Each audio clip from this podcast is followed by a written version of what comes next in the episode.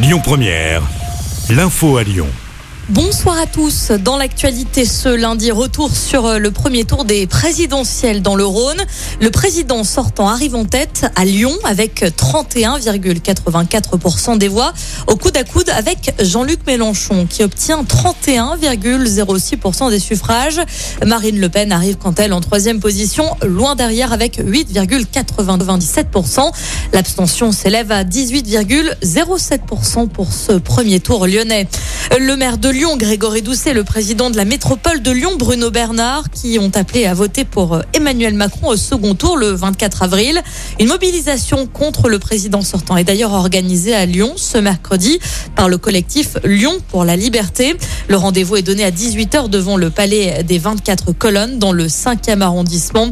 Vous retrouvez euh, tous les résultats commune par commune sur notre application et sur notre site internet lyonpremière.fr. Le maire de Lyon qui a d'ailleurs euh, dénoncé les dégradations euh, par des membres de l'ultra-gauche sur la mairie du premier arrondissement. Des incidents ont éclaté hier soir après l'annonce des résultats du premier tour.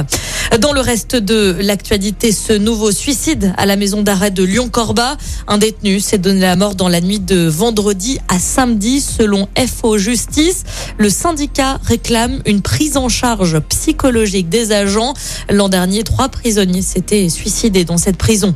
Un procès attendu s'ouvre aujourd'hui devant la cour d'assises des mineurs de Lyon, celui autour du meurtre des pentes de la Croix-Rousse.